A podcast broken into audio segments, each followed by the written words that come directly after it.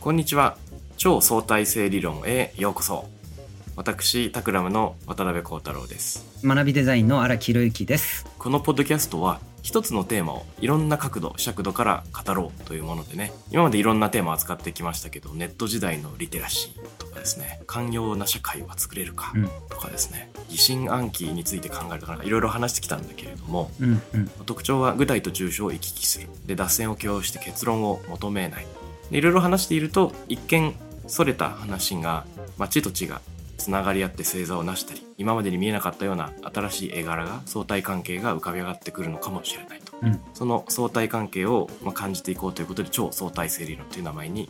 なっています。はい。今日ゲストで来ていただいているのはじゃあちょっとヒロさんからご紹介いただいてよろしいですか？はい。今日のゲストはですね役者であり狂言師いらっしゃいます石田丹郎さんです。どうぞよろしくお願いします。よろしくお願いします。はじめまして、下田郎です。はじめましてよろしくお願いしますはい。ということで丹郎さんゲストに来ていただきましたが丹郎さんね僕とはここ最近いろんな多方面でお付き合いさせていただいてますけれども。そうなんだ、はい。加速度的になんか最近。そうね。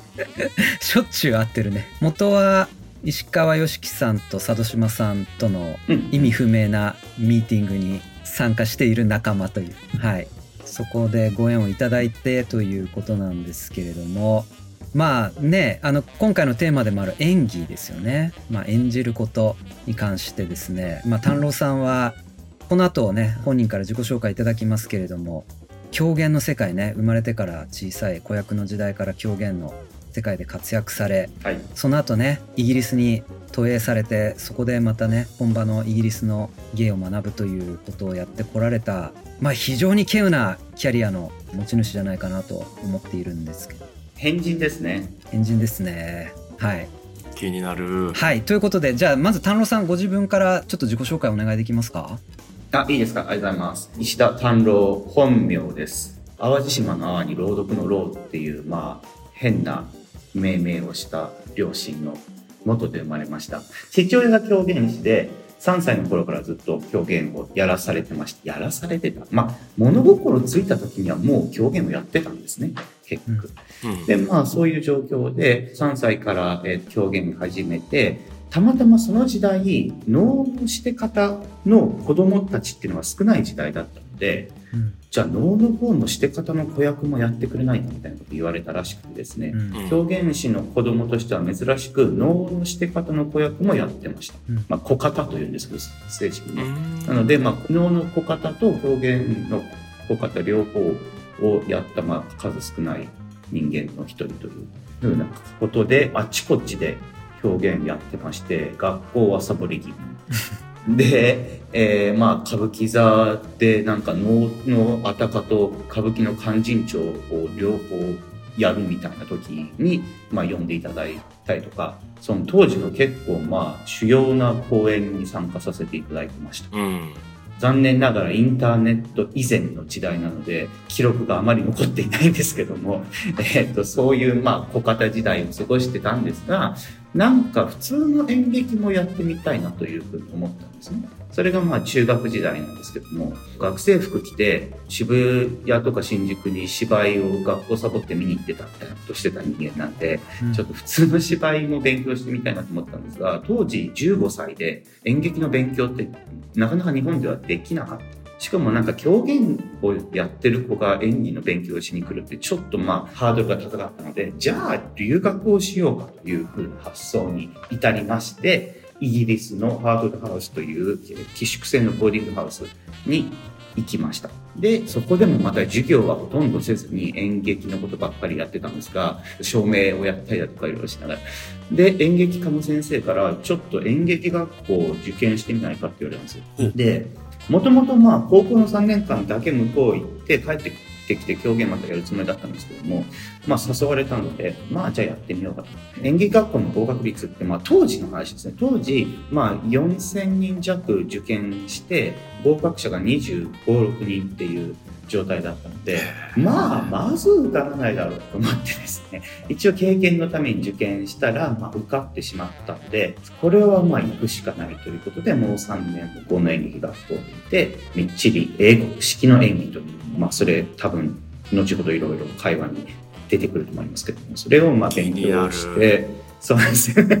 それで3年間いて、で、卒業して、まあ映画に出たりだとか、劇団作ったりだとか、サンフランシスコ行ったりとか、ロス行ったりとかしながら、計15年くらい日本から離れてたんですが、ちょっとそろそろ表現の世界を全くシャットアウトしてたんで、それが多分良くないなってていうふうに気づき始めてですね、臭いものには蓋じゃないんですけど、何かその自分の中で蓋をしているものがあるっていうのはおそらく良くないんじゃないかというふうに思い直して表現をやり直さなきゃいけないと思いまして。でもそれをするにはまあ30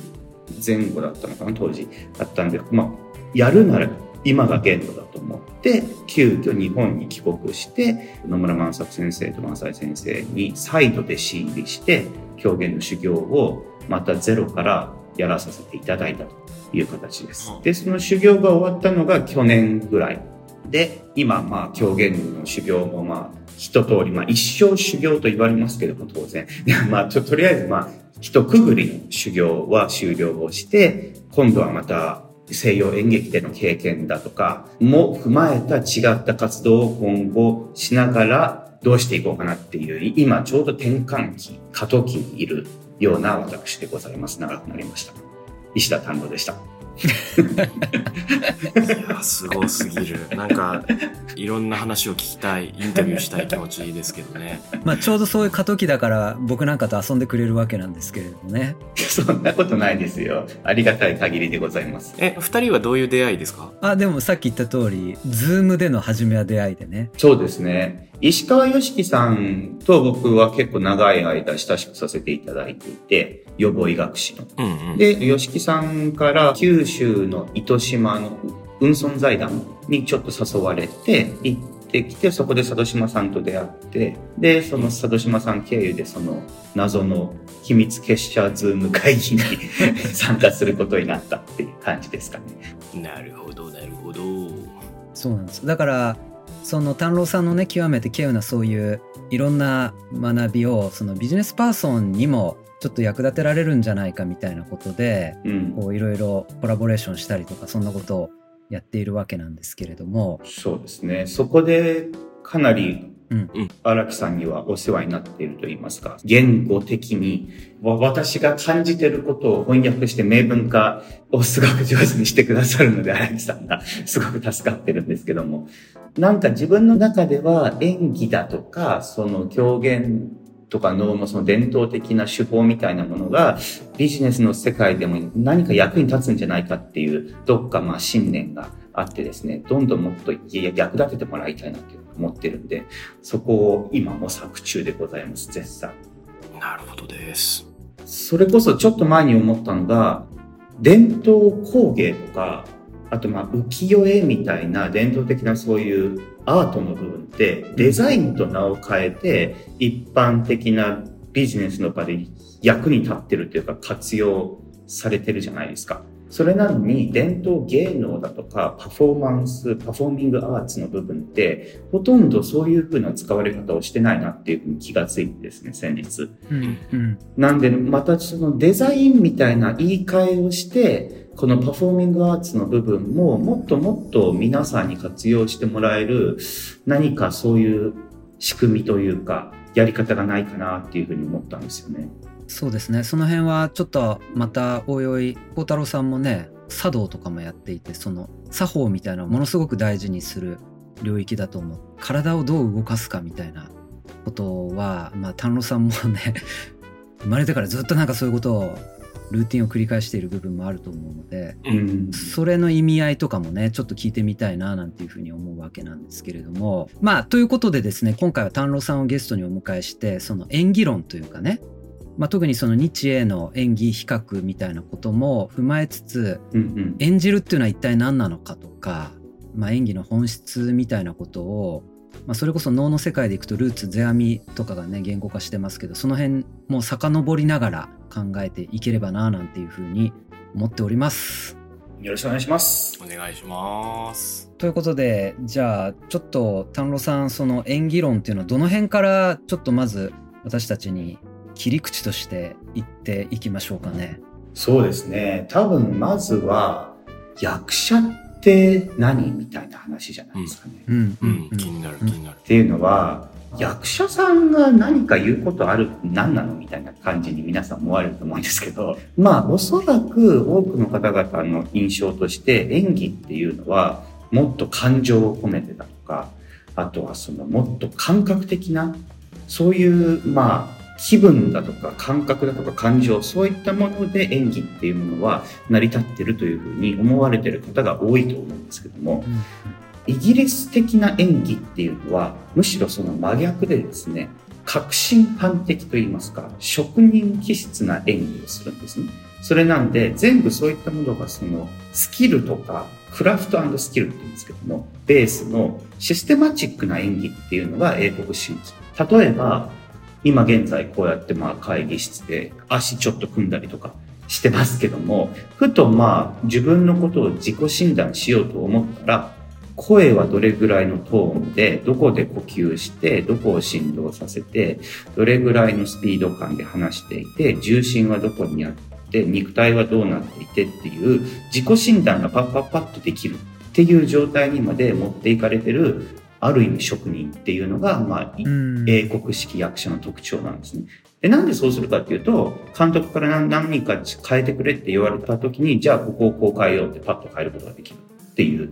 ことにもつながるんですけども、感覚で役に入り込むんじゃなくて、技術でそれをやる、演技をするっていうのが英国の演技っていうもので、それがまあ、昨今、ハリウッド映画とかでも重宝されているっていうのが、まあ、紛れもない事実で、それでまあ、英国役者、ダニエル・クレイグとか、オーランド・ブルーンとか、僕が行った学校の先輩に当たるんですけども、も、まあ、活躍できているというのは、そういうその技術に裏打ちされた演技っていうものが、まあ、認められ始めているということではないかと思いますね、世界的に。うんうーんこれはその英国なんですか？アメリカとかでは例えば違う文化が？違うんですよ。英国というか、まあ、もともとはロシアの演技技術をイギリスで独自に発展させた、まあ、シェイクスピアとかそういう古典と兼ね合わせて独自に発展させたものなんですけども、アメリカはまたそれとは違っ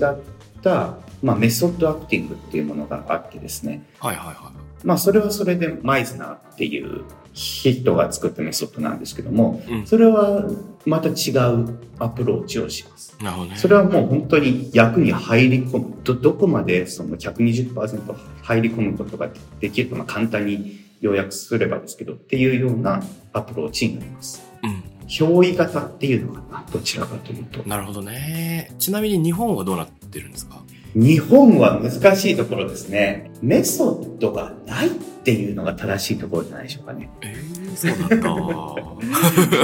た。なんで、それぞれの、まあ、役者の方々が自力で、うんいろいろ勉強して、だからマイズナーを勉強する人もいれば、ロシア系を勉強する人もいれば、みたいな形で、それぞれが自力で勉強してるっていう感じですかね。ちなみにその伝統的なそれこそ能とか狂言の場合は、うん。それはある種そのかなり型が定義されてるように思うんだけれどもはいはい。今のこう尺度でいくとどういう整理になるんですか？今の尺度で言うと、どちらともない。っていうのがどちらにも属さないかな。うん逆に言えば両方でもあるとも言えるんですけども、うん。憑依型をすごく重視したサンバソーっていう、まあ、代表的な曲目があったりする傍ら、型を重視してるという意味では、役者的に考えればミュージカルとかシェイクスピアみたいな方に近いかなっていう、まあ、演技メソッドを持ってますよね。えー。なるほどね、うん。うん。もうちょっといきますか？いやでもすごくその憑依型っていうのはなんとなく上手い役者の一つのうん。イメージしやすいやり方ですよね、はいはい。僕らからす素人からすると。うんうん。もう完全に役にどっぷりはまり込んでうん。そうですよ、ね。なんか生き様も含めてその役の間そういう人になりきってるみたいな。すげえなあの役者はみたいな。なんかそううんいううん。ことがこう想像イメージあるよね。そういううん。あるんだけれどもイギリス式っていうのはそこまでに入れ込まないってことなんだよね。入れ込むこともできるけど、それは革新犯的にあえて入れ込むということを選んだ時にそうする感じですかね。なんかまありくどいですけど。そういう技も使うことができるが毎回は使わないみたいな毎回やってたらまあ疲れちゃいますし、うんあと、例えば、すごくわかりやすいのは、決闘のシーンの時うんうんに、憑依型の人で完全に入り込んでたら危ないじゃないですか。うんううんうんん相手役結構怖いですよね。一緒にやってて。うんうんそれってどうなのっていう感じですかね。簡単に言えば。はははは、うん。なるほど。僕何年か前に読み始めた漫画ではい。野田彩子さんっていう漫画家が書いてる「ダブル」っていうやつを楽しく読んでいて今多分4巻くらいまで出てるんですけどはいはい。ちょっとそそこにその憑依型っぽい表現がいろいろ出てくるので一瞬ちょっと差し込みたいんだが、はいはい、ぜひ。う。んうんあのすごいねす面白い映画なんですよ。多分現代の東京が舞台の漫画なんですけど30歳の舞台俳優の男性2人が主人公なのね。うんうん。で一人は天才肌の役者の宝っていう人でもう一人は秀才肌の友人っていうこの二人が時和荘みたいな安アパートで貧乏役者で暮らしてるんですようんうん。で同じ劇団でいろいろ演じるんだけどもともと秀才の方の友人くんが劇団で演じてたんだけどそれをたまたま社会人としてお客さんで見ていた宝くんが影響を受けて演劇やったことないのに役者を志してで二人は親友になってっていう感じなんだう。うんんうんあの後から始めた宝くんの方がめきめきと才能を表しもう憑依のまあなんというか才能みたいなのがあってうん、でこいつを有名にしたいっていう思いから最初は教えてた側の友人がどんどんサポート役に回っていって身の回りの世話からスケジュール管理から家事から全部やってあげる。献身的なねことをやる。でいざ宝くんが売れ始めて映画なんかドラマなんかに抜擢されるようになると今まで一心同体でやってきた二人の関係がちょっと崩れていく中で、まあ、どうするのかっていうそういう漫画なんですうんうんなんでかっていうと二人で役を作り込んでいたので今まで二人で話し合って演じ合って役を作り込んでいたので一人で本当にそれができるのかとかそれはただ単に役割分担とかの話だけじゃなくて多分相互依存とかお互いの演技がお互いの中に入り込んでしまっているものをどう考えたらいいのかってなんか多分難しい問題が出てくるんだと思うんだけどうん。うんうん。ここで二人が対話しながら演じる役柄を作り込んでいくんですようんはこの泉っていう、まあ、テレビドラマのあのあるちょい役なんです。泉ってどういうやつだと思うって言った時に二人でなんか妄想をして、多分小さい頃材木屋の近くに住んでいていつも木の匂いがしていたと思うとか、い。うん小学校2年生の頃、カタツムリを飼うのが流行って教室の後ろでみんなで分担しながら飼ってたんだけど、ミスで殺しちゃった記憶にとらわれているみたいなことをどんどん作っていくのね。うんうん。だから、なんかちょっと話忘れちゃったけど、相手にまっすぐ体を向けるのかとか、目を見るのかとか、うんうんどういう振る舞いをするのかっていうところがだんだんとそこからあの紡がれていくんですね。うんうん。で人と相対する時は肩とか腕で必ずガードするような姿勢を取るんだとかうんうん。怖がっているわけではないから目は見るけどしかし体は整体はしないんだとかっていうのをなんか作っていくのね。うんうん、ほんでこれを見ていてなんというかあの役作りっていうのはわかるんだけど、うんうん。どういう人物であったろうかっていうのを想像するっていうのってなんか並大抵の仕事じゃないなと思ったんですよ。これが本当かどうか置いといて、この作業は非常に難しそうで僕は大変アプローチできないような世界が広がってるなと思ったんですよ。あ、そうですか？どうなんですか？いや、その部分は別にそんな難しくないですよ。あ、そうなの？そうなの？え、ちょっと教えてください。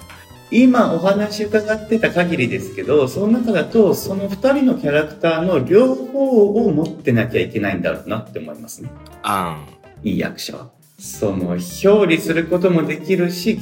技術でカバーすることもできると。ん。うん。で、それを適材適所で使い分けれるかどうかっていう話で、うんんっていうのは少しまあ、話戻っちゃいますけども、その憑依型のちょっと危険なところってうん、問題起こしやすいんですよね。うんなるほどって。いうのは、その役に入り込みすぎちゃって出てこれなくなっちゃって家庭内での人間関係がうんぬになっちゃう役者がいたりだとか。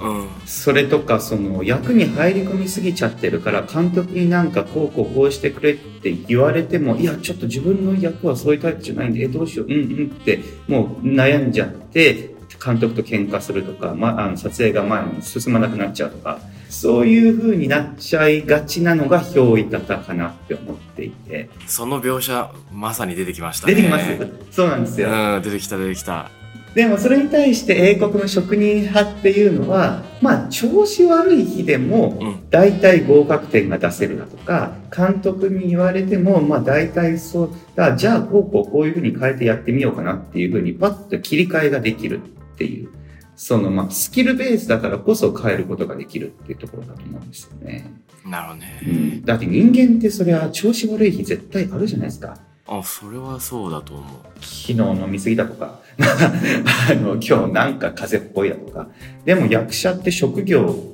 としてはうん、そんなこと言ってられないし、毎日毎日ちゃんとしたパフォーマンスしなくてはいけないっていう時に、うん憑依できない日に、じゃあどうするの？って時に、憑依できない日に使い物にならない役者はやっぱりプロとは呼べない。っうん。ていうのが、まあ、私たちの感覚ですからね。えー、めっちゃ面白い。ね。いやね、なんて言うんだろうな、その、僕思ったのは、こういう人物だから、こういう振る舞いをするはずだっていう、うんうんこういう振る舞いをするはずだは、なんかできそうんうんうん、う、イメージしやすいんだけど、その多分材木屋が近くにあってとか、小児の時にカタツムリが流行ってみたいなのの妄想力。は、なんか自分の一通りの人生しか記憶してない時に、その全く違った人のバックグラウンドを自分のことのように構築するっていうのは結構大変そうだなと思いました。うん。僕としてはそれは想像力とあと一番大事なのはやっぱ共感力っていうところかなと思いますよねそうすると。うん。ハリウッドの名女優のメリル・ストリープっていう女優がですね役者の仕事は共感することだって言い切ってるんですね。うん。そのたとえヒットラーみたいな、うん。どう考えてもまあ悪い人間を演じなきゃいけない時であっても、うんそのヒットラーのどこかに自分自身が共感できないと演技ってできないっていうふうに考えるんですよね。そうすると、じゃあ共感できる部分をどこにどう見出そうかとかっていう話になってくるので、うんまあだからその材木屋さんとかっていうのは、まあそこはもう妄想なんですけども、その妄想をまあうん。膨らませてその中で自分自身と共感できるところを探していくというかそのいい中道的なところを探していくっていうのが役作りのプロセスになるかと思いますね。なるほどね。うんいやー面白いそろそろ時間ですのでまず初日は ここぐらいで いやーなんかね、あのー次ちょっと、演じる時に何が起こってるのかっていうのはちょっと個人的に非常に興味があるところで、うんはい。次回もし冒頭で石田さんにそういう質問を投げかけられたらと思っているんですが、わかりました。また楽しみにしております。ありがとうございます。そして超相対性理論書店に今あれですね今放送で加わりましたねあ、そうそう。超相対性理論書店。今まではゲストトークが終わった後ゲストの方と一緒に本を一冊ずつ紹介するっていう手を取っていたけれども、本とトークがパキッと分かれるよりも、本とトークが混じり合ってる方が面白いのかもっていう実験をちょっとやってみようということで、はい。まあ、合間合間に本の話が出てくるかもねっていう形をとっております。もし喋り漏れたら最後に話してもいいけどって感じで。はい。ということで改めてちょっと今回の一冊ご紹介いただいてもいいですか？僕さっき言ったのは、ダブルっていう漫画なんですけど、野田彩子さんのはい。漫画で、小学館クリエイティブから出ているはい。やつですね。うん。これ最初はね、あの、青山ブックセンター店長の山下さんが勧めてくれた本だったんですけど、読み始めてめっちゃ面白くて。なるほど文化庁メディア芸術祭漫画部門優秀賞受賞されてますね。23回。ちょっと面白そう面白いよ。はいじゃあ初回はこれぐらいでまた引き続きよろしくお願いしますありがとうございましたはい、来週もよろしくどうぞ。次回へ続く